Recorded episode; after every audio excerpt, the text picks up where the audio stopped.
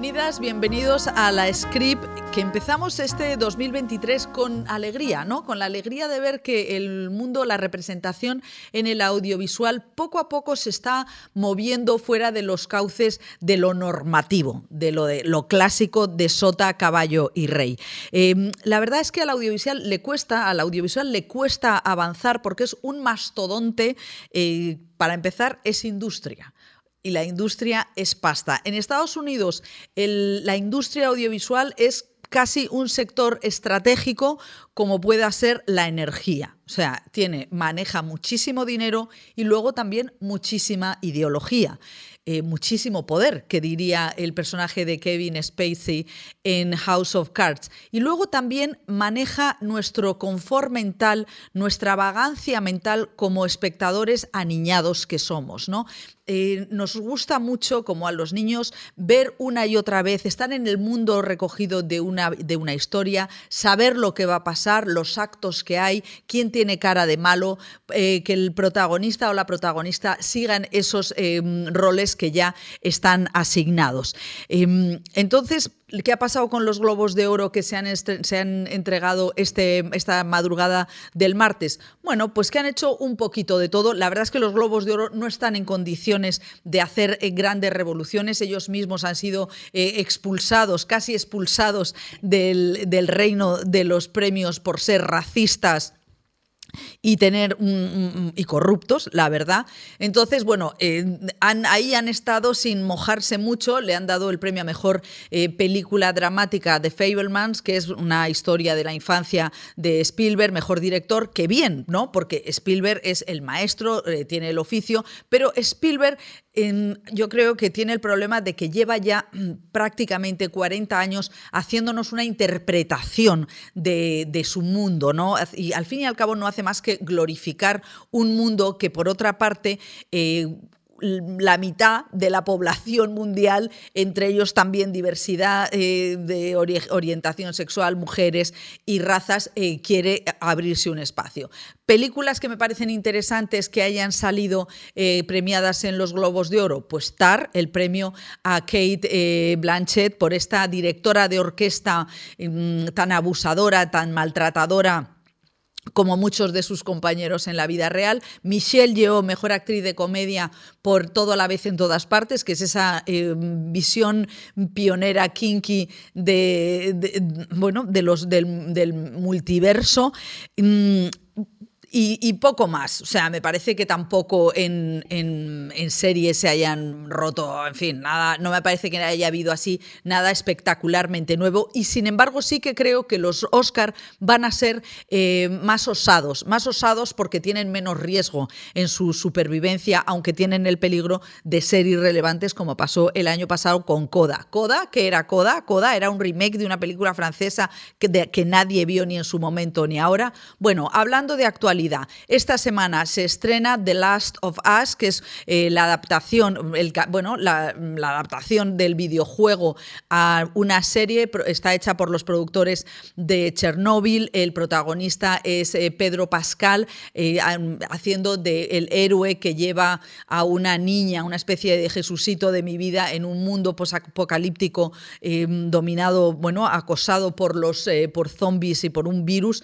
Es una serie de Sabrina adulta, que tiene esa mirada humanista de otras eh, películas como The Road, eh, que es interesante, pero a mí me parece que francamente no aporta mucho más. No aporta mucho más, a Dios gracias, no es solamente un, un zurriburri de golpetazos de videojuegos, es, tiene más matices y lo único que yo destacaría es que Pedro Pascal se consolida como héroe del siglo XXI al ser latino, pero es tan bilingüe que casi no se le nota. Vamos ya con la presentación de las invitadas de esta semana, que son tres mujeres, tres artistas que apuestan por lo no normativo en, su, en sus carreras, en los personajes que interpretan o proponen o en su propia manera de comportarse eh, socialmente, ¿no? en, lo que, en, lo que nos, en lo que nos muestran. Son Susi Sánchez, la actriz de Cinco Lobitos, que está ahí al punto de ganar eh, el Goya y el Feroz, y la creadora de Fácil, de la serie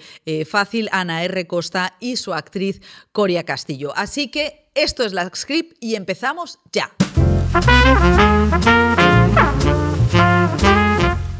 Estamos en temporada de premios y precisamente los premios españoles están aquí a la vuelta de la esquina, los Feroz, eh, los Goya.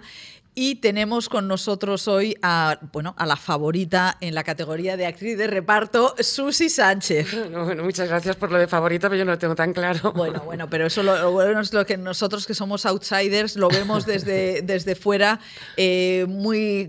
Hombre, yo creo que con, con, ilusión por esta película de Alauda Ruiz de Azúa, Cinco Lobitos. Eh, ¿Tú cómo te llevas con los premios? Pues ya nos estamos haciendo amigos, porque al ¿Ah, principio era una especie de cosa rara. Eh, pero la verdad es que luego en casa el otro día viendo los premios que tenía, porque los tengo todos metidos en un sitio, no los tengo expuestos porque me da como pudor tenerlos ahí, los tengo en una vitrina en mi, en mi dormitorio. Eh, y veía, digo, digo, tengo cinco premios de la Unión de Actores, que es mucho. Yo no sabía que tenía tantos premios de la Unión, no me había dado cuenta y, desde hace tiempo ya, con lo cual, digamos que este momento mío así más, más reconocido, más reconocible, porque estoy haciendo películas que están sonando mucho y todo eso, es un momento que viene de recoger todo lo anterior también, no es una cosa así espontánea. ¿no? Qué maravilla, me acuerdo que Compay Segundo decía que las flores llegan en algún momento de la vida. ¿Tú te has sentido algún momento que, que no eras lo suficiente, no estabas lo suficientemente reconocida? ¿Eso te ha hecho sufrir en el camino esto? Mm, no, nunca, jamás, porque mi, mi ambición nunca ha estado en el reconocimiento, sino en, en, como en perfeccionar mi trabajo de alguna manera, no ir afinando en mi trabajo. Para mí, mi profesión es en sí mismo el disfrute. Es decir, yo disfruto preparando los personajes, investigando, viendo de dónde vienen, por qué hacen esto, por qué hicieron o sea, aquello. que te construyes toda una historia detrás de cada personaje. Claro, pero son historias que tienen que ayudar a que el personaje sea comprensible y darle sentido al personaje, no son historias que yo me invente. Eh, son historias que salen normalmente del texto. Cuando un texto está bien escrito eh, y empiezas a, indagar debajo de ese texto, siempre está la base de por qué ese personaje es así o asado. ¿no? ¿Y por qué crees tú que Cinco Lobitos, que es un poco la pregunta del millón, ¿por qué Cinco Lobitos, que es una película sobre la maternidad, que había productores que dijeran, no digáis que es sobre la maternidad, no digáis, porque eso es como el veneno para la taquilla, ¿por qué crees tú que ha tenido este, este impacto? Porque no trata solo de la maternidad, habla de las relaciones familiares, habla de los cuidados, de cosas que normalmente no se hablan en el cine. Eh, y son todo cosas que están, digamos, enfocadas desde el punto de vista femenino, porque tanto los cuidados de los bebés, los cuidados de la gente mayor, los cuidados de la casa, todo eso está casi siempre focalizado en el mundo femenino. Eh, eh, también el tema de la, de la ¿cómo, se llama esto? la conciliación. La conciliación laboral, exactamente. Todo eso son temas en los que generalmente la mujer tiende a ceder por una cuestión de tradición, parece ser, ¿no? Pero la película plantea todo eso y lo plantea desde un lugar sin eh, juicio, con lo cual el espectador puede sentirse tranquilamente identificado con cualquiera de los personajes. A mí, me, bueno, fui, la vi en, en Málaga con una amiga y salimos las dos mm, eh, con arrasadas en lágrimas, eh, porque hay algo que en esta película que me parece brutal, que lo desvela mucho, que es la ocultación de las mujeres detrás de la maternidad. Eh, no sé, yo no, sé si en tu generación, o sea, que es la mía, a mi madre yo la he visto siempre como una madre. y entonces me doy cuenta ahora que, que, es que he tapado la identidad de mi madre. Como mujer. Sí. Mm suele ser así, ¿no? Parece que los hijos y las madres ocupan un rol que siempre va a permanecer hasta que desaparezcan uno de los dos, ¿no? Mm.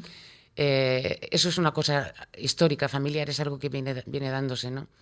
Sí, yo creo que los, los, es decir, los cuidados en general de la casa los ha atendido siempre la mujer, las hijas, las eh, féminas de la familia, ¿no? Yo tengo mm. recuerdos en mi casa de este estilo, de las madres de la generación de mi madre, mm. tenían una mentalidad totalmente eh, clara de que esto tenía que ser así, ¿no? Eh, eh, que esta película se cuente en el siglo XXI está planteando otros planos diferentes de cómo se relaciona la mujer ahora con su entorno y la diferencia de cómo era antes también, ¿no? a través del personaje de Laia y el mío.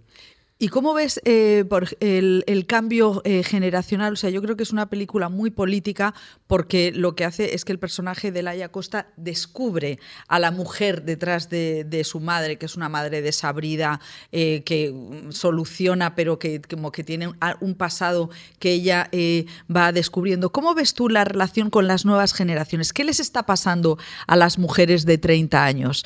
¿Cómo las ves tú? Yo tengo la sensación de que están retomando una antorcha que nunca estuvo encendida por parte de las mujeres de la generación anterior.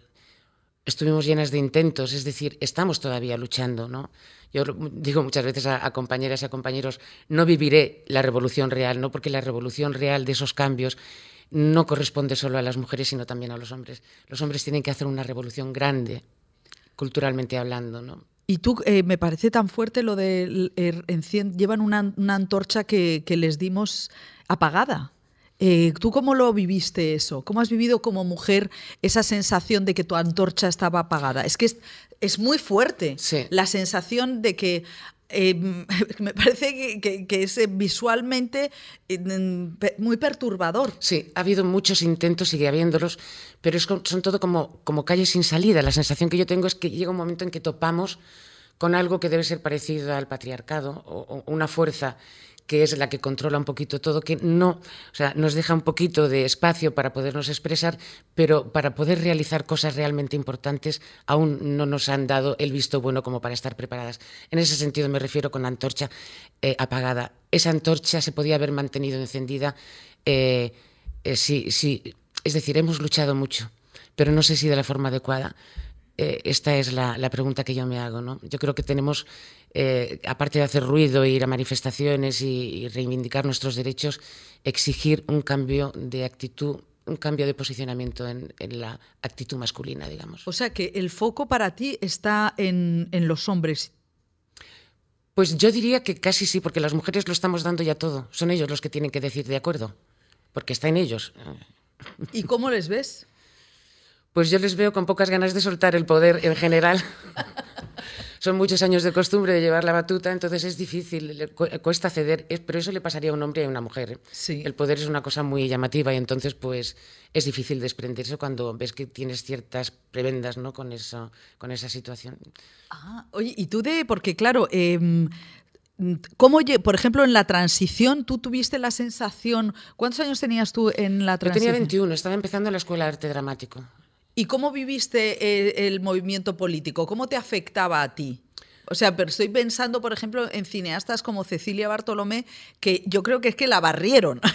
o sea, sencillamente, eh, tú como mujer, ¿cómo te sentiste en ese momento? Bueno, yo era muy joven, estaba estudiando y ya tenía ciertas inquietudes, no tenía las cosas tan claras todavía, pero para mí fue una celebración, porque sentía la intuición de que a partir de ese momento inevitablemente algo tendría que cambiar. Hubo algo que no cambió, que fue la última herencia de Franco, que fue la monarquía, eso no ha habido forma de cambiarlo. Entonces los monárquicos están eh, felices ahí. La cosa es que mm, yo sentía que podía desaparecer sobre todo la censura, que era lo que más daño nos estaba haciendo a los actores y a los creadores, ¿no? Eh, ahora precisamente por, eh, porque las miradas de cine se han abierto, o sea, eh, por ejemplo, yo creo que Cinco Lobitos es una mirada que, independientemente de que le den premios o no, es una mirada estrictamente de mujer sobre la maternidad, que muchos hombres han hecho películas sobre las madres, entre ellos Almodóvar, pero no es esa mirada tan aguda sobre, sobre ese, ese vacío que, ha quedado. ¿A ti cómo en, en este te parece parece que hay ahora, porque dicen que hay, mm, hay gente que dice que hay una cierta autocensura por la corrección política. ¿A ti te parece que, los creadores están, se están autocensurando, no quieren ser pesados con... Em, pues sí, que, se están, que están intentando hacer películas con diversidad de personajes y de miradas? Eh, ¿Te refieres eh, eh, para, digamos, mantenerlo políticamente correcto? O sea, ¿hay algo falso ahí, te parece? A ver, yo no sé si va por ahí los tiros. Yo lo que sí sé es que hay un cine que a mí me, me rompe y hay otro cine que no. El cine es un medio como la literatura, como la pintura, como muchos otros, donde tú puedes utilizarlo solo para contar historias o para crear arte también. Mm. Depende de qué lugar en qué lugar te posicionas para contar esas historias. ¿no? Entonces tú eh, puedes ir totalmente en contra de la mayoría, si mm. quieres, siempre que, tú, que, tenga un sentido tu historia, que tenga un punto de vista artístico. No deja de ser una opción para el mm. espectador y no entra en el juicio de si es político o impolíticamente correcto. ¿no? Mm. Eh, entonces yo creo que el cine como plataforma eh, si todos los cineastas lo pensaran un poco, yo creo que es así, vamos, yo lo vivo así.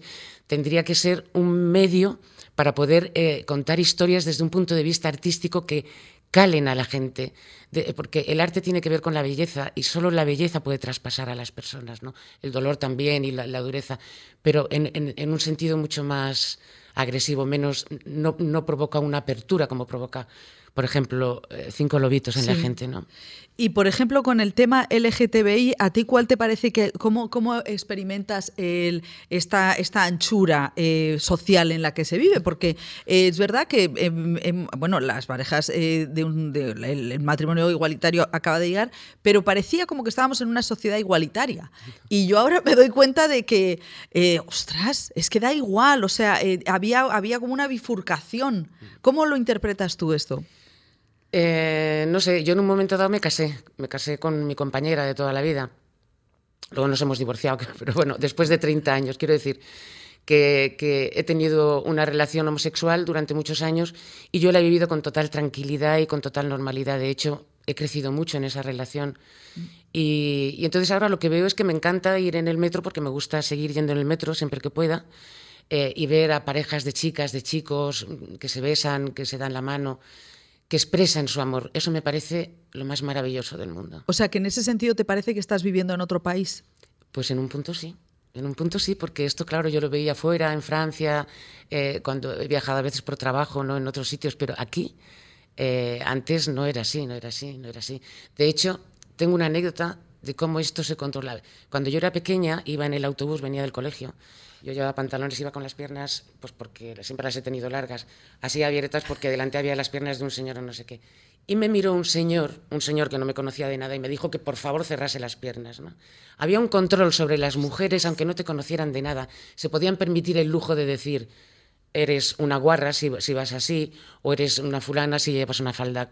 Esto pasaba mucho. Ahora no es que no pase, pero al menos ya no se atreven tanto eso es verdad que es una.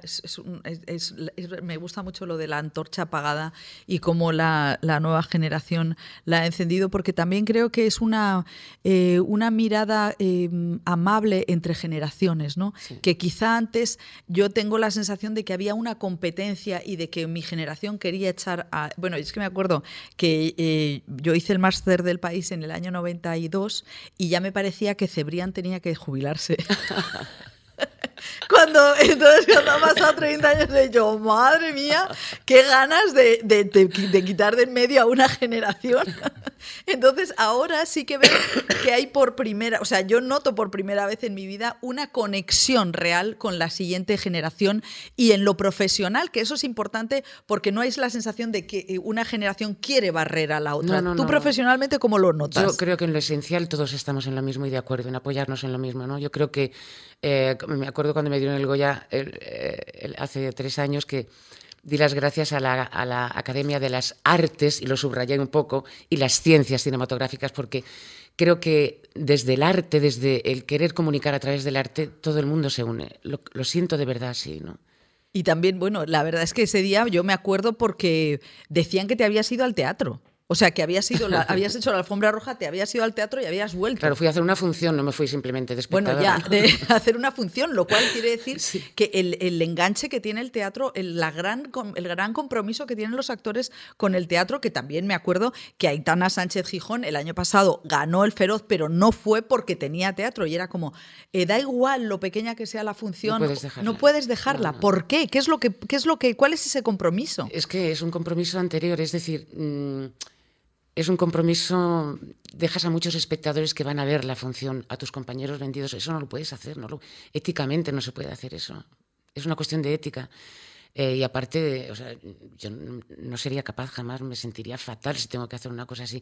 En aquel momento se pudo hacer porque coincidió que estábamos en Sevilla, Pero si no, no, yo he habido muchos premios que no he podido acudir porque estaba trabajando, o sea que... O sea, que eso es una es como una regla del, del, de vuestra profesión. una regla de honor. O sea, que eh, puedes a lo mejor, ¿tampoco lo suspenderías en caso de un fallecimiento de una, de una madre? No lo sé, tendría que ver cómo, cómo, es mi estado en ese momento, si podría o no hacerlo, no lo sé. O sea, que fíjate que lo, lo, lo dudas, ¿eh? ¿eh? Depende de cómo, es que claro, depende, porque el teatro tiene una cosa que es muy sanadora también. Entonces, si eh, la despedida de tu madre, por ejemplo, ha sido benevolente, ha sido suave, ha sido tranquila, ha sido una despedida, digamos, coherente con la situación, el momento vital en el que está, hacer una función de teatro puede conectarte con, con a un nivel espiritual con, con, ese ser que se ha ido y, y tener una sensación de alivio incluso. Puede pasar, yo lo he vivido así. A mí, eh, hablando contigo, me da la sensación de que eres de esas personas... Eh, había una película de Louis Mal, Herida, en la que eh, me parece que era Miranda Richardson, eh, acariciaba a Jeremy Irons y decía, tú eres, eh, para, ti todo es fácil. Ahí hay gente que transmite esa sensación, pero en el mundo, del, en el mundo de la interpretación a mí siempre me parece muy, muy perturbador el hecho de que el teléfono sal, suene o no sal, ¿cómo puedes ir adaptando tu vida a, a, ese gustar o no gustar o a ese que te llamen o no te llamen? O sea, ¿con qué, ¿tú con qué ánimo? Sí. O sea, decía Marisa Paredes que ya ha pasado años horribles esperando que sonara el teléfono. Sí. ¿Tú no? Eh, a ver, años horribles no porque siempre estaba entretenida con algo, es decir, no me... Entretenida. Sí, me refiero que estudiando, preparando algún curso, haciendo algún curso, alguna cosa, era muy raro que yo me quedase en casa esperando a que sonara el teléfono, pero también es verdad que cuando sonaba y era mi representante me ponía muy contenta, ¿no? Ahora ya me llama mi representante y me pongo a temblar porque digo, Dios mío, a ver, ahora qué más, porque tengo la sensación de, de que de repente ha hecho esto así y ha sido como un volcán de, de propuestas, muy bonitas la mayoría, o sea que eh, muy bien, mi terapeuta me decía, ten cuidado, Susi, que el éxito mata. Yo no entendía a qué se refería con esto, ¿no? Pensaba que se refería al mundo de las drogas, de que la gente se mete en drogas o cosas así, o que se le sube la cabeza y se vuelve loco, no sé qué. Y le digo, eh, ¿a qué te referías cuando me dices esto? Porque no, no, no llegué. Me dice, no, me refiero justamente a este apabullamiento de cosas que te empiezan a venir, que no puedes atenderlo todo y que te puedes volver loca, que tienes que saber decir esto sí, esto no, pero por una cuestión de, de preservarme, ¿no? de no, de no sí. agotar, no extenuarme y dejar en la fuerza para donde la tengo que poner, que es en mi trabajo. ¿no? ¿Y en qué momento del camino dirías tú que, que ha estallado ese volcán de reconocimiento? Bueno, yo creo que fue una cosa de a poquito, pero realmente donde, donde explotó fue con la enfermedad del domingo. De, de Ramón Salazar, que escribió sí. esa película para ti. Sí. Incluso en la película anterior, ya en, en Diez mil noches en ninguna parte, que hice un personaje con él también, ese personaje lo disfruté muchísimo. Yo sentí que ahí entraba ya en otro plano también como actriz. Sí. Porque me sentía muchísima libertad y cuando una actriz, un actor trabaja con tanta libertad, eso es algo que, que te hace disfrutar, eso es algo que, que el espectador inevitablemente lo, lo recibe. ¿no? Eh, yo de las entrevistas que he hecho, hay una persona que me ha, que me ha realmente me ha impresionado cómo decía que, que el, el, escenario le transformaba, que era Coque Maya. Que él decía que realmente donde era feliz era en, en el escenario. Y yo siempre es cuando me dicen, no, es vivir otras vidas y tal, yo me quedo un poco, claro, los que vivimos solamente, los que somos solamente los que somos, nos, eh, me, me, cuesta, o sea, lo de Coquemaya lo entendí por cómo él decía que sufría tanto fuera y en el escenario no. Para ti, ¿cuál es, ¿qué es lo que hay detrás del teatro, de la interpretación, del cine, que, te hace, que, cuál es ese clic? Claro, yo empecé en teatro y estuve muchos años haciendo teatro, el cine lo descubrí bastante más tarde. Para mí el teatro eh, es como mi lugar de, es como mi refugio, mi, mi lugar de, de, encuentro conmigo misma también, ¿no? A través del trabajo, de los personajes, de, de trabajar con los compañeros, de, del movimiento que se va estableciendo, esa energía que se crea en el escenario. Yo en el escenario he podido vivir momentos de, de conexión muy fuertes con el espectador, que eso se siente, eso en cine es más difícil, eso solo lo percibe la cámara y la directora, ¿no? Eh, pero en teatro, la libertad que te da el teatro de... Claro, el teatro es como un tobogán, tú te tiras y ya no paras hasta que acaba el tobogán, no, no puedes decir un momento, corten que vuelvo a, a empezar o, retomo, eh, esa sensación de vértigo eh, es un vértigo, mmm, ¿cómo te diría?, de aventura, no es un vértigo eh, que espante o que dé miedo, ¿no? yo encuentro en el teatro como un lugar de rito, donde, donde se puede hacer el teatro de una manera casi ritual, o sea, que, que, que lo que provoque el hecho escénico, lo que sucede en el escenario, pueda llegar a, a, transformar al espectador, no te digo totalmente, porque eso sería una pretensión absurda, pero sí que salga del teatro con una conciencia nueva, con una sensación de que algo ha visto nuevo, algo ha sentido nuevo. ¿no? Esto para mí el teatro lo tiene y es lo que me gusta. Y eh, con el cine, eh, tú has trabajado en, en, con cuatro, en, cuatro, películas con Pedro Almodóvar, sido pe pe personajes más o menos, bueno, más secundarios o no, pero eh, importantes, ¿no? que definían a la historia. ¿A ti cómo, cómo, qué es lo que te llama la atención ¿no? de Pedro Almodóvar? ¿Cuál, ¿Qué dirías tú, sin, que ya sabemos que es un grandísimo director, pero ese, ese algo que tú consideras que, le convierte en un, artista especial? Es un maestro.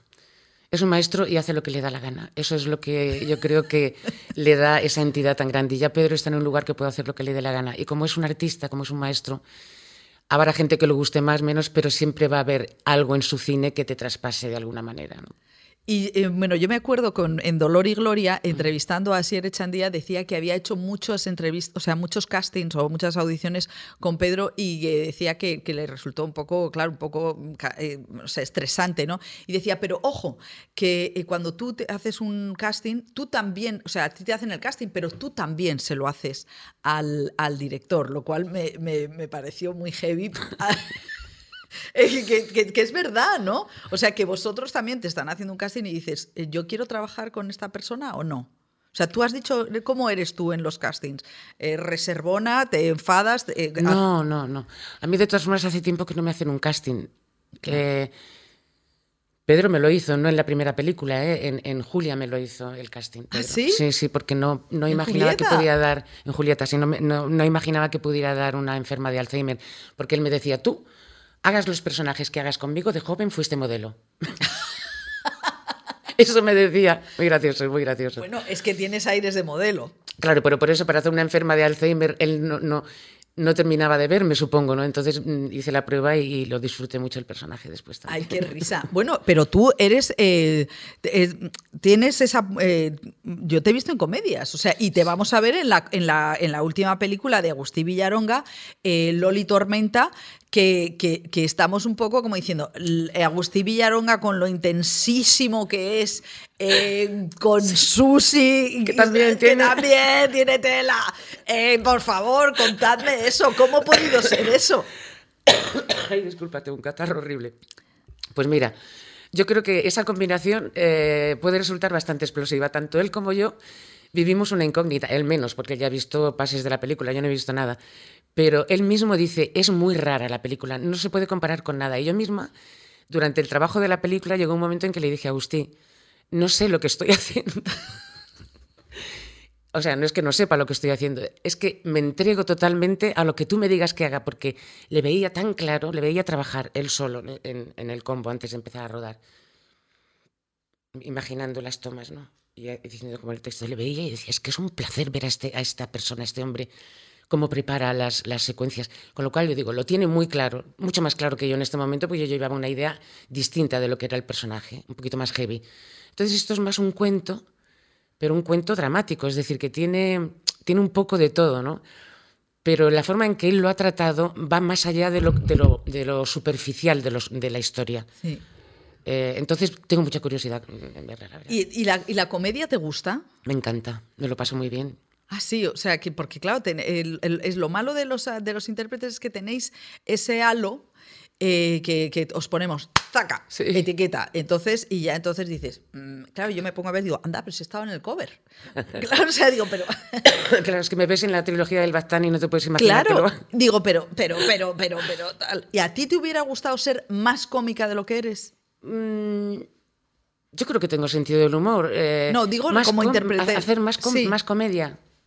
Yo estoy contenta con lo que me ha venido. O sea que tú eh, estás ahora en una fase de eh, tranquilidad, coger lo que, lo que puedes, lo que, tú, lo que tú emocionalmente puedes digerir.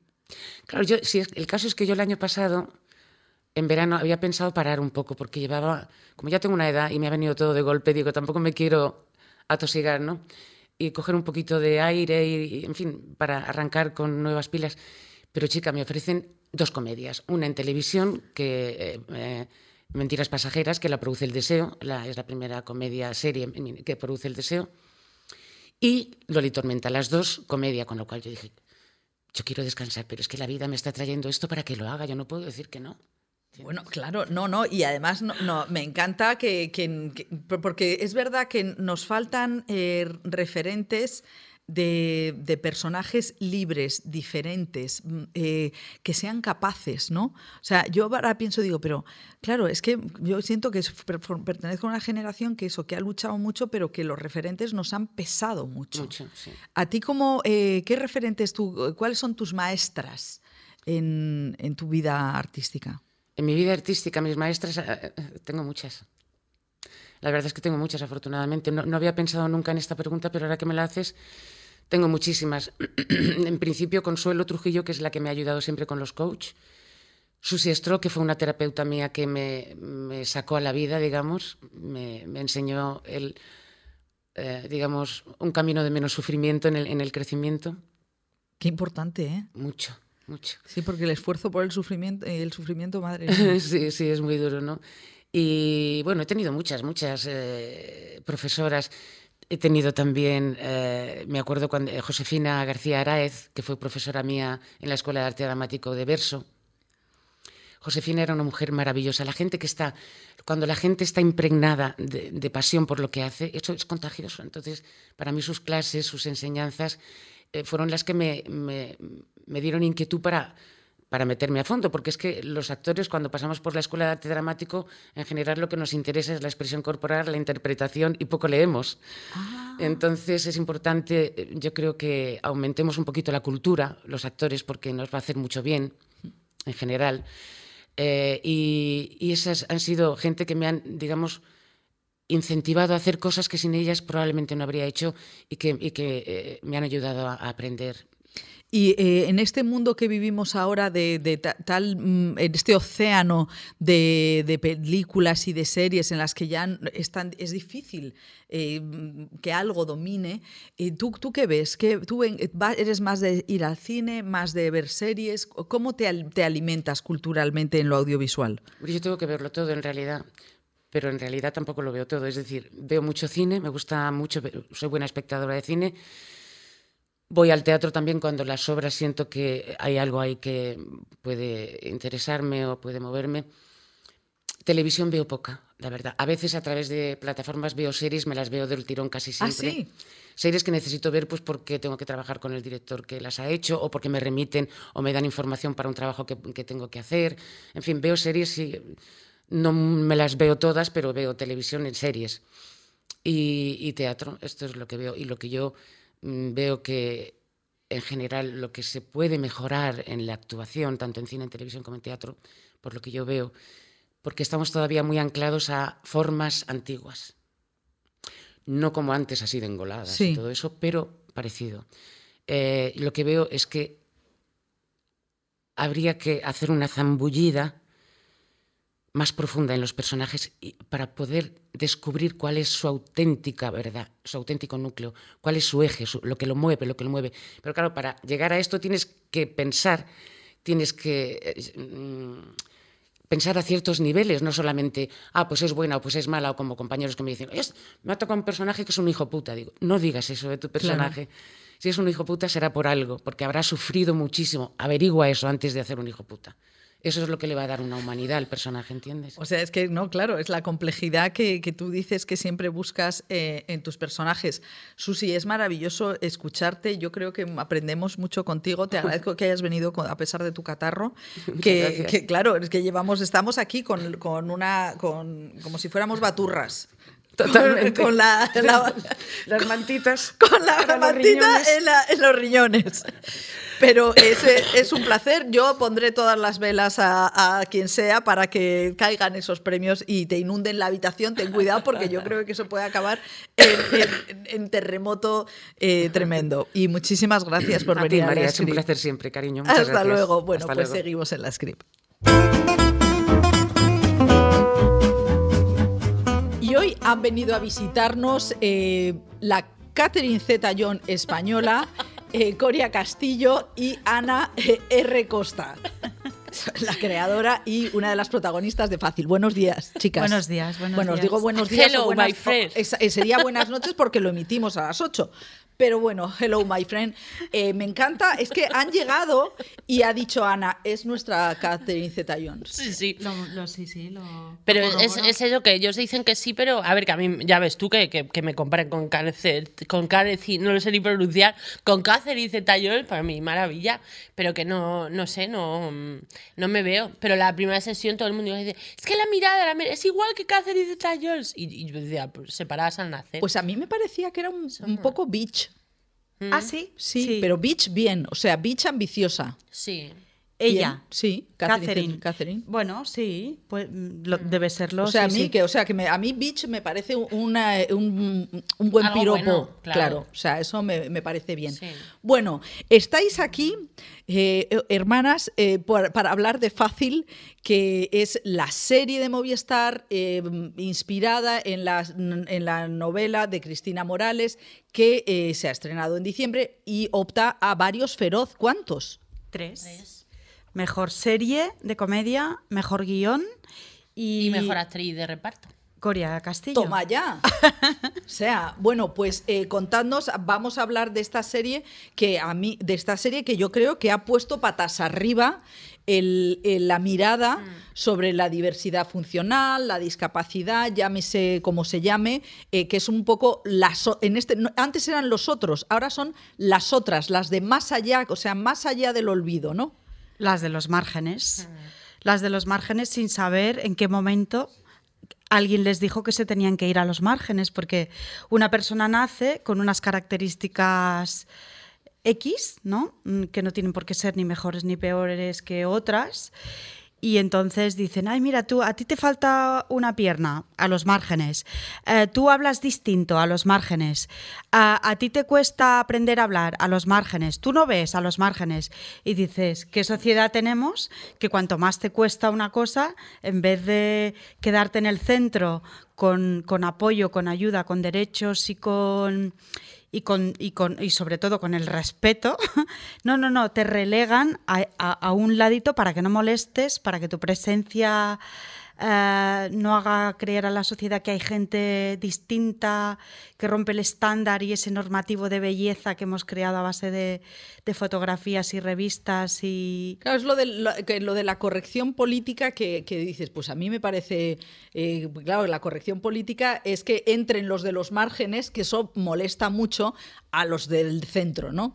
Sí, sí, pero porque al final, como tú dices, que se echa a los márgenes todo lo que no cumple con una normalidad, que nadie sabe quién ha establecido esa normalidad y que ni siquiera es una normalidad universal, que es que luego eh, cada sitio, es que justo ayer estaba eh, leyendo en internet que me pareció terrible que ahora, como, como Kim Kardashian ha adelgazado y todo el clan Kardashian ha adelgazado, ya no se llevan los cuerpos con, con caderas ni con curvas, entonces que ahora la, o sea, la operación más demandada en, en Los Ángeles es que les quiten las prótesis de culo que se habían puesto previamente porque, porque estaba de moda, porque ahora vuelve otra vez eh, la moda de ¿cómo los hacen 2000, eso? que era cuerpos excesivamente delgados. Entonces yo pensaba, digo, es que ni siquiera, o sea, tú puedes decir, venga, para encajar en la norma me voy a parecer a Kim Kardashian, que es como... ahora". No, porque esto que te va a durar un año y medio hasta que de repente otra persona diga, no, no, no, ahora ya no. Ahora tú para, para estar dentro de los márgenes tienes que ser así, así, así. O sea que al final las personas que son muy auténticas la- las estamos echando a un lado como diciendo, no, porque tú no eres normal, tú no, no sé qué, tú te tienes que, tienes que seguir la norma y te tienes que quedar con esto que al final es algo como, mm, ¿y quién dice lo que es la norma? Esto es muy fuerte porque el discurso de, de fondo es que en estos años pasados en los que ha habido como eh, una... iba- fíjate, iba a utilizar la palabra invasión del centro. Claro, que es que es- en realidad es una invasión porque es los no normativos, que incluyendo a las propias mujeres creadoras, están en el, han estado en el centro, han estado porque ahora se está volviendo a hacer, eh, el, otra vez vuelve el sitio, ¿no? Vuelven mm, los cinturones y, y las, las, mm, las vallas de seguridad que empiecen, se- retírense, retírense, ya solamente entra la normativa. Sí, sí, exacto. Es que haciendo este proyecto yo misma he descubierto que yo he estado tutelada. ¿Cómo? Igual que las chicas en el piso están tuteladas por el Estado, eh, creo que las mujeres hemos estado tuteladas pues por no tener nuestro propio espacio y una voz superior masculina siempre nos ha dicho dónde, cómo y cuándo y, de qué había que hablar, ¿no? Entonces he descubierto la tutela hacia las mujeres, ¿no? De decir, de un tiempo hacia aquí nos, hemos, nos estamos liberando de esa tutela y estamos empezando a, a poder hablar con libertad y a pedir nuestros derechos y yo digo, pero si esto es lo mismo que la discapacidad. Totalmente es que eso ha sido, a mí fíjate que me, ha sorprendido em, esa idea de que eh, lo que representas y lo que eres, y que estás como siempre metida dentro en lo que representas. O sea, yo por ejemplo soy una señora, entonces yo como señora ya se me han quitado atributos. Claro, claro. Por Entonces, y entonces digo, pero si yo sigo siendo María, bueno, mi madre, que tiene 93 años, dice que ella siente que es Isabel que monta en bicicleta, que me encanta la imagen, ¿no? Entonces, claro, yo digo, ¿qué, imagen tan bonita, entonces intento mirarla de esa manera y yo creo que vuestra serie em, eh, está, eh, acaba representándonos, eso me parece eh, precioso. Sí. hay un fenómeno mm, evidente, que es que las mujeres cuando llegamos a una edad pues nos volvemos un poco invisibles y, además que es, que es, que es completamente cierto. Eh, y justo ellos con la misma edad tienen ese renacer y tal. Y si ya eres mujer con discapacidad, ese momento te llega a los, a los, a los, a los muy pronto, a los veintipico. Y, y, además eres más guarra todavía y eres más, más, más todo todavía, todo. Entonces, eh, mujer incómoda y mujer con discapacidad ya ni te cuento. Bueno, vamos a ver, eh, fácil, protagonizada eh, por Natalia de Molina, eh, por Ana Castillo, Ana Marchesi, que siempre no sé si es Marchesi, Marchesi, por la cosa, Marchesi, por la italiana, mm. y Coria, Coria Castillo. ¿cómo, ¿cómo, formas este, este equipo en una serie que ha sido polémica? Bueno, vamos primero con la formación del equipo y luego con las polémicas. Bueno, la formación del equipo eh, no fue fácil, nada ha sido fácil. Eh, pero solo el título. Pero eh, primero yo tenía claro que tenían que ser actrices no conocidas por el hecho de, no evidenciar la interpretación, ¿no? Hombre, Ana Castillo y Natalia. Sí, pero fue un proyecto muy difícil de levantar y entonces llegó un momento que la propia plataforma me pidió que e, ellos tenían empeño en el proyecto. O sea, hablo de las cabezas. Sí, Domingo Corral. Domingo Corral y Fran Araujo, los que yo veo. Luego están los que, los que deciden, que no saben nadie qué cara tienen y todo eso. Y entonces ellos me decían: es que, eh, eh, necesitamos algún elemento que nos ayude a levantar el proyecto y creemos que si hubiese dos actrices conocidas, pues. Y entonces en, ese, en esa búsqueda de actrices conocidas, em, no, no fue. Llegó Coria. Me encanta Coria, es maravillosa. No te digo una bitch, coño, una bitch. Una bitch, una bitch. Sí, sí. Bueno, pues ahí hubo otros nombres que aparecieron antes que, que, tampoco cuajaron por diversas cosas y hasta que al final pues, pues llegaron los nombres de Natalia y de Ana Castillo y luego se completó con un proceso de casting bastante heavy donde me llegó el casting de Coria y yo eh, me quedé helada cuando vi ese casting en mi casa. ¿Cómo, ¿Cómo, el casting de Coria? Es que, claro, también la gente dirá, ¿cómo que el casting de Coria? ¿Te llega a tu casa qué? ¿Te llega a tu casa un vídeo de Coria? Me llega a mi casa un vídeo de Coria porque estábamos en un momento de post-confinamiento donde todo era cogido con pinzas y, y, una época rarísima donde las pobres actrices tenían que hacer los castings de estos personajes tan complejos solas en sus casas y yo vérmelo sola en mi casa y todo, todo era como... Y me llegó el casting de Coria y yo eh, me quedé helada, helada. Y, le, llamé a las chicas de casting y les dije, jo, pues a mí esta chica me, me, parece increíble, pero necesito saber, porque yo estaba convencida de que tenía discapacidad. Entonces dije, ¿Y necesito qué Me lo discapacidad mucho. tiene tu O sea, persona? que me refiero que me, la- me ha pasado mucho de gente que me ha escrito diciendo, pero tú, tú tienes discapacidad de verdad. Y es como, no. Incluso entrevistas a la que he ido y me han preguntado, ¿y tú qué discapacidad tienes? Y es como, diagnosticada ninguna, pero tengo mis Sí, taritas ella como, sería todo el como, como lo que Claro. antiguamente se les llamaba un borderline. Ahí está en la línea de, eh, de sí pero no y, y- y de mucha empatía, pero, pero mm, escasa inteligencia para desarrollar su vida. Estaríamos en ese, en ese tipo de mujer calificada con todo el desprecio históricamente. ¿no? Totalmente.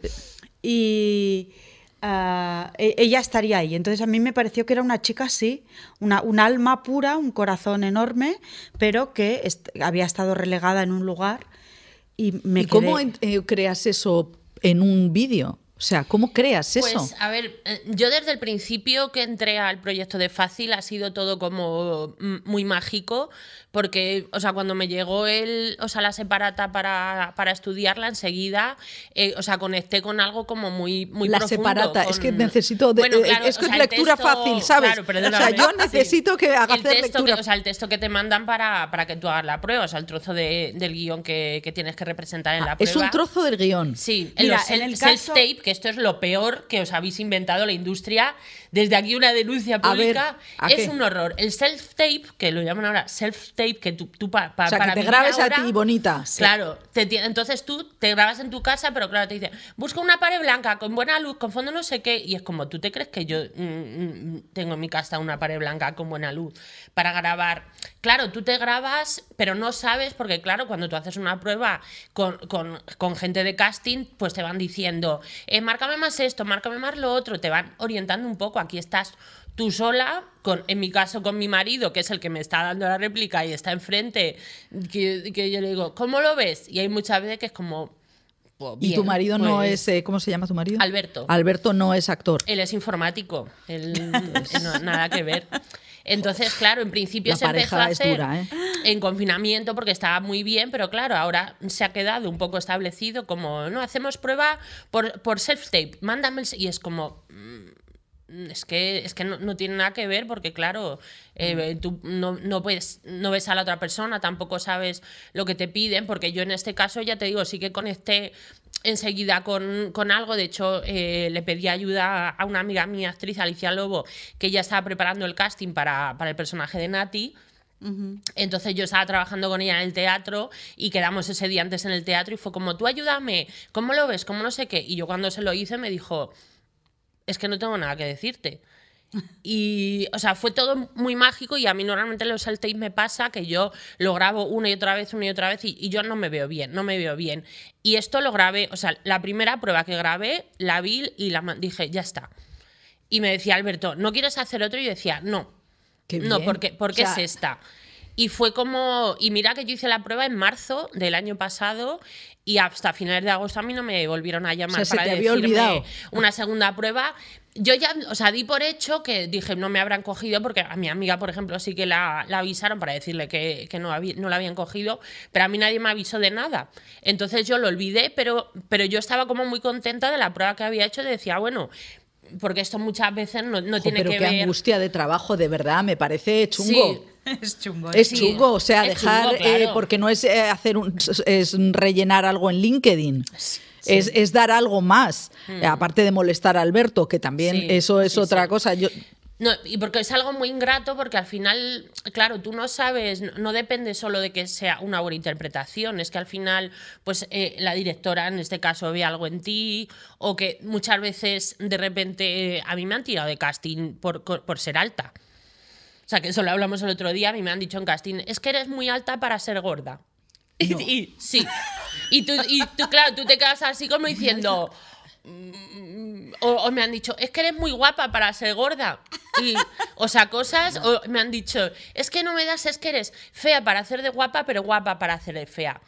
Es que, es que no me das de, de gorda porque no eres grotesca. A mí, o sea, a mí me han dicho cada cosa en los castings que tú cuando sales de ahí dices, menos mal que voy yo a terapia y la tengo yo en llamada rápida de decir, hola, Acabo de salir de otra prueba en la que creo que me han insultado, pero no estoy segura. Tía, Pues es que esto tiene que ser no parar porque las Kardashian sí, sí. que parecía que abrían un camino y si ahora lo vuelven a, hay que tirar hacia hay, hay que tirar hay que echarse al monte eh, evidentemente. Vamos con las polémicas. La primera es lo de eh, gente eh, por qué eh, gente con diversidad funcional o discapacidad no pueden hacer o no han hecho estas pa- esta esta serie. Eh, bueno, sí que ha habido gente con diversidad que han hecho. Las protagonistas solo hay una que tiene una Ah, es verdad, es discapacidad, que es Ana. Ana Marchesi, que no es discapacitada intelectual, es discapacitada física. Eh, y el resto nos asesoramos con, con expertos, con personas que, eh, pues que, que- que- nos dijeron, va a ser muy complicado con estos, con estos tiempos de rodaje y con estos horarios y con estas diferencias eh, que, es- que, que ellos se ajusten al Sí. rodaje. Hay que hacerlo al revés.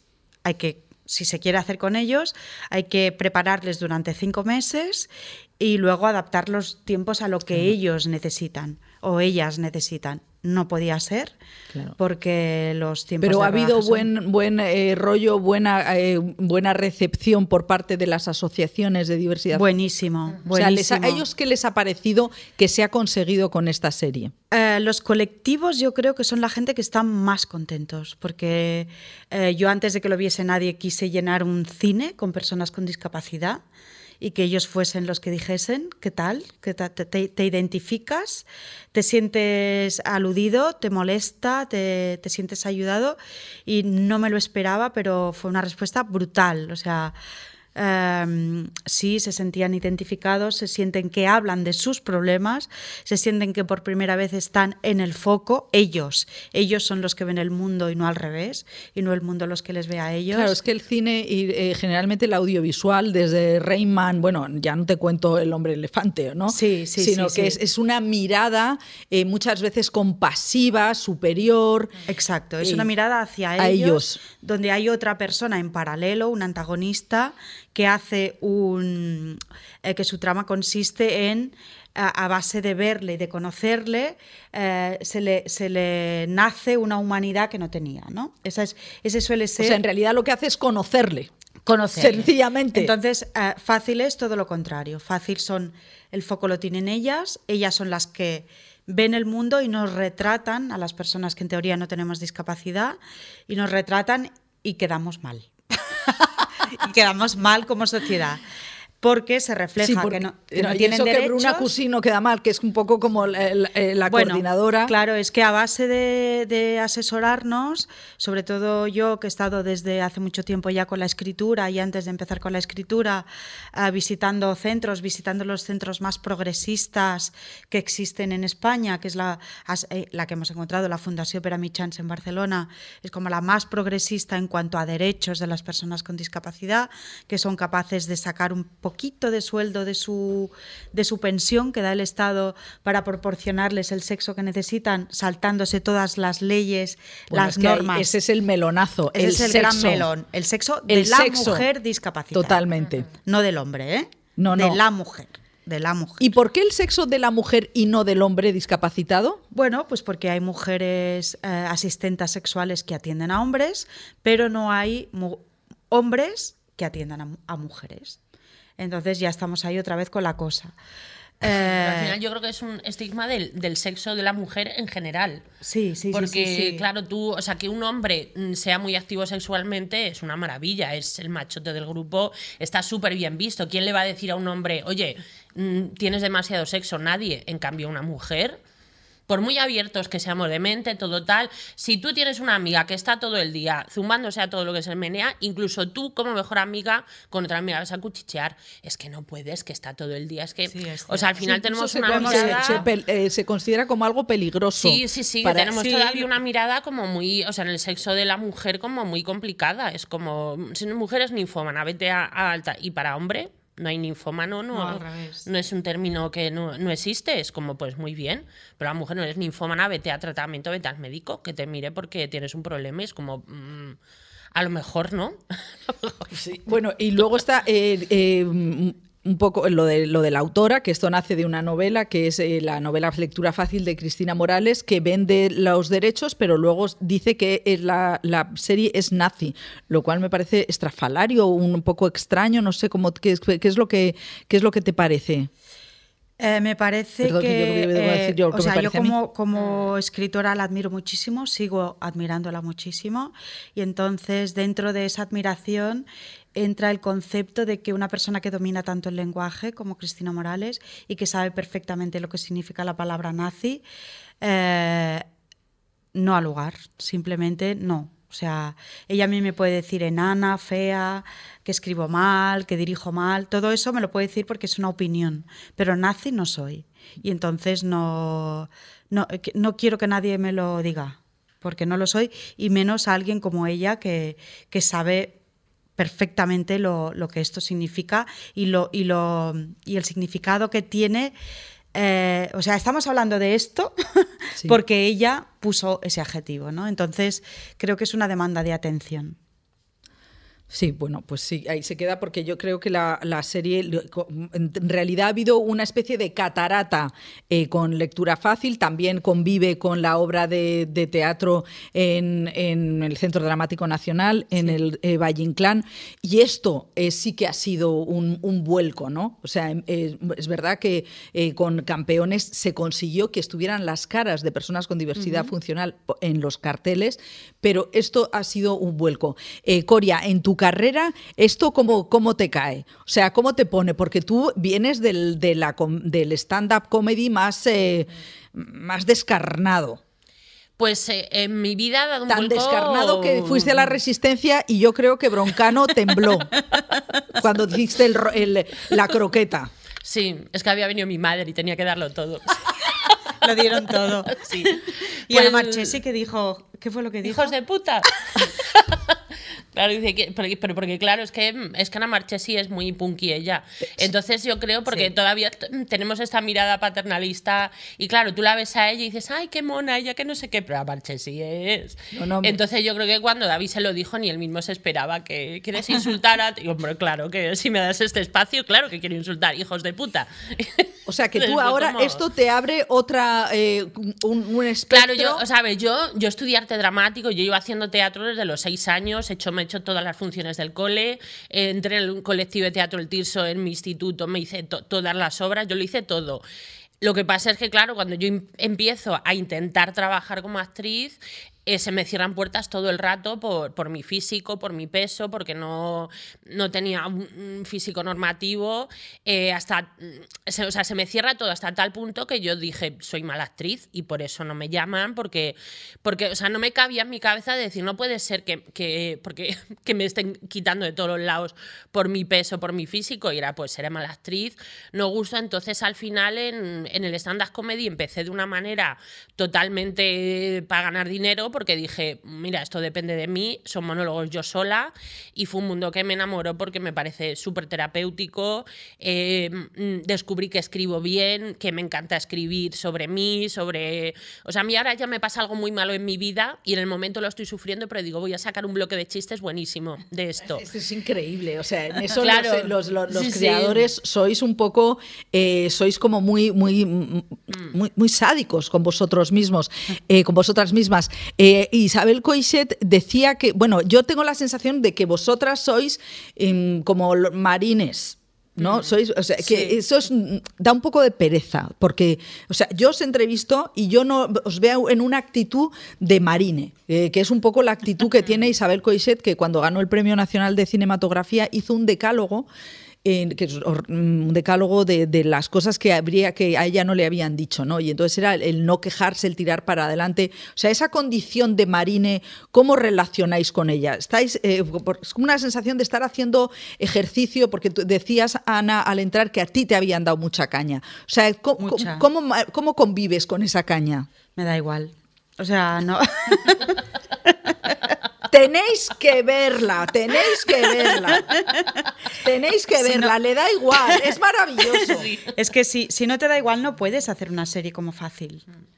porque estarías acobardada detrás de, escondida en algún agujero, no, no hubiese podido venir aquí, estaría con ataques de ansiedad, eh, o sea, me da absolutamente igual, o sea, no tengo nada que perder, digamos. Eh, es que... eh, Pero ¿de dónde sale? O sea, eh, de, de, o sea a mí me, me, me, yo pienso en las entrevistas de la script como mostrar el camino del héroe, que sois vosotras, el camino de, de la Ulises, que vais, que, que es un camino duro. Y entonces yo digo, ¿cuál es el? Porque también Coria tiene el camino del héroe. Claro. O sea, eh, de... Yo me he curtido siendo autónoma. Eso te curte mil batallas. Ten para cuidado la vida. que eso te lo pilla Albert Rivera o quien le suceda y- Sí. y, o- y vete tú a saber, ¿eh? Pues lo- pues me pueden de lo que sea. O sea, ser autónomo te curte la vida, pero siendo actor y siendo comercial de, de estufas. O sea, es. Al final es una cosa que tienes que estar luchando todo el rato. Y com- como dice Ana, yo también he tenido la suerte ya con la edad y con la terapia de relajarme y decir, voy a hacer las cosas por mí, por mi gente, por estar yo feliz. Y lo que tenga que venir vendrá y lo que no tenga que venir no. Porque como tú, como tú creas que, todo depende de ti, estás eh, eh, en la mierda, hablando mal y pronto. Porque al final es, vivimos en un mundo en el que no todo depende de, de ti, ni de tu talento, ni de lo que tú sepas hacer. Entonces se nos inculca siempre la creencia de si tú trabajas mucho, trabaja mucho, trabaja mucho, trabaja mucho, lo conseguirás. Obviamente tienes que trabajar mucho, pero que tú trabajes mucho no te asegura nada. O sea, hoy en día Bueno, ese es como el, el lema le- neoliberal, ¿no? De que eh, como los americanos hacen sentirte en las películas es que si tú fracasas tú, o sea, es que prácticamente como si tienes cáncer, la culpa es tuya. Sí, Sí, total. y entonces tienes que luchar contra el cáncer o si te han despedido por, eh, porque, porque te han despedido, la culpa es tuya. Y, y to- hay una culpabilización eh, neoliberal, Sí, ¿no? Bueno, pero es que eh, eh, eso, es lo, Sí, sí. eso es lo que Isabel Cochet, que tú decías, es lo que eh, define como marines, que es una, eh, es una especie de, mm, eh, de posición en el mundo. ¿No? Las mujeres yo creo que estamos ahí. Eh, ¿Por qué los hombres históricamente no se han ocupado de la casa? Porque se ocupaban del trabajo. Luego llegamos nosotras y nos ocupamos de todo. y entonces eh, dices, ah, pero es que entonces él solo hacía eso. Claro. Y dices, y ahora yo lo estoy haciendo exactamente igual y me sigo ocupando de todo lo demás. Eso es más que ser marine. Bueno, sí, yo tengo un amigo que decía que su padre llegaba a la playa y decía, papá ha conducido, y los niños subían las maletas. No podía sí. hacer nada, Nada, papá, nada, nada, porque había conducido. Sí, exacto. Pues ya, eh, nosotras ¿Y de dónde has sacado, Ana, tú, desde dónde has sacado esa potencia? Porque yo, eh, a mí me gusta mucho, no sé si, no sé dónde lo he visto, si en un TikTok de esas cosas que uno cuando está, yo he aprendido mucho en el TikTok. Hay una Ah. cosa de, sí, sí, de ponerse con los brazos arriba para que te suba el la testosterona y te baje el cortisol, que es una Uh, cosa. ¿qué me dices? Sí, sí, eso O sea, levantas Sí, dos los minutos. brazos. Ah, dos minutos con los brazos levantados, te sube el cortisol y te va. eh, No, te sube la testosterona como los, como los Sí. machos de la manada. Eh, eh, y entonces en estos TikToks, que se me va el santo al cielo, dicen que a las mujeres no se nos enseña a ser valientes. ¿A ti quién te ha enseñado a ser valiente, Ana? A mí nadie.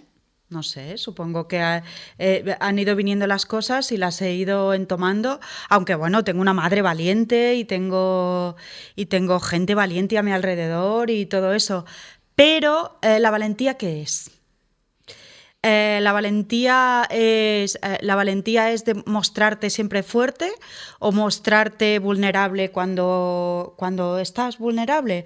Entonces, por ejemplo, yo que he hecho esta serie completamente, este proyecto desde la vulnerabilidad absoluta, nunca lo he hecho desde la fortaleza, siempre lo he hecho, lo he escrito desde la vulnerabilidad, lo he dirigido y creo que desde la vulnerabilidad eh, se consigue una cosa más honesta y se, y se crea el efecto contrario, que es el de algo fu- fuerte, ¿no? Porque Bueno, a lo mejor es mostrarse. mostrarse, ¿no? Porque, porque eso creo que, que- que hablar de fuerza es cosa de hombres. O sea, No, decía la energía. Bueno, pues la energía, la energía es, que, es lo que te va pidiendo el proyecto, ¿no? Es, Es la- claro, eh, el proyecto que es la vida misma. A ti tú- Exacto. Es que, es que, ¿sabes? O sea, eh, pues yo qué sé, mujeres que tienen un niño enfermo. Si tú vas respondiendo a lo que te va viniendo, es eso. ¿Sabes? O sea, es no. eh, es, es, pues eso, ir atendiendo. Entonces, este proyecto ha sido durísimo a nivel de escritura y la valentía que ha surgido de la demanda, del- de, la demanda del propio proyecto. Hay otros proyectos que han sido más suaves. Pero y- hija, tú todos son difíciles, porque Arde Madrid también, eh, que es maravillosa, maravillosa, donde, o sea, también fue difícil, También fue difícil, pero no tanto. no tanto. En ese momento me parecía que era tremendamente difícil. Y después de haber hecho esta, digo, Siempre pues hay- Madrid no fue tan difícil. Eh, Coria, ¿y tú de dónde sacas esa fuerza? ¿En qué momento del camino notaste que eras eh, la heroína?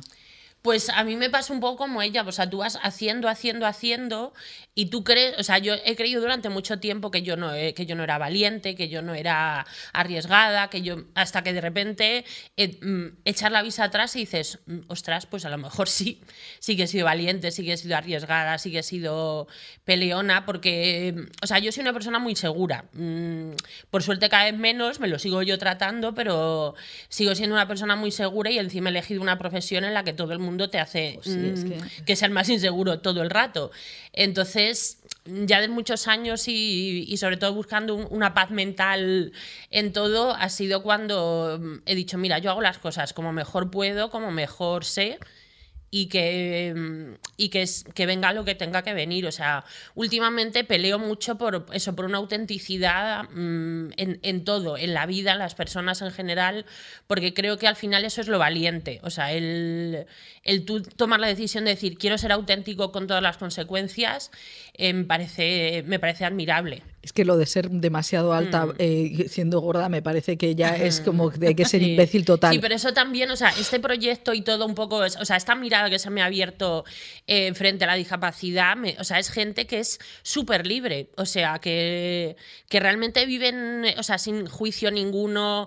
Eh, fuimos a ver una obra de teatro, Ana Marches y yo, al Centro Dramático Nacional, Mar de Cristal, maravillosa, con actores con discapacidad. Era justo el día que había la, la tertulia, luego con actores y Entonces, claro, había tres actores sin discapacidad que se pusieron pues muy intensos, tú sabes, Centro Dramático Nacional, este personaje y tal. Y una de las actrices que tenía discapacidad intelectual de repente dijo, quiero hablar. Estaba haciendo una charla un poco coñazo y de repente dijo, "Eh, he venido a Madrid y me he comprado un gato en un chino de enfrente de esos que se mueve el brazo así, os lo recomiendo a todos porque llevo cuatro días con él todo el rato y no se ha roto. Y de repente se llevó una ovación porque era como, pero qué fantasía, mujer. Y claro, Ana Marches y yo nos miramos y fue como, yo quiero ser como ella, o sea, yo quiero tener esa valentía y, y- y ese de decir, o sea, digo lo que me da la gana en cualquier momento con total libertad y, y al final el problema está la mirada del, del, del de enfrente. Jo, eh, es maravilloso hablar con vosotras. Eh, os veo en Zaragoza, que el día 28 son los, eh, los premios Feroz. Y, y nada, pues eh, gracias ¿no? por habernos Gracias. traído esta mirada eh, la- sobre, sobre nosotras mismas, porque eso que decís que, vos- que sois, la- todas somos, todos somos las cuatro protagonistas de Exacto, Fácil. sí. Muchísimas gracias, Muchas Ana gracias, Coria. Hasta luego. Bueno, pues dejamos la script hasta la semana que viene. Adiós.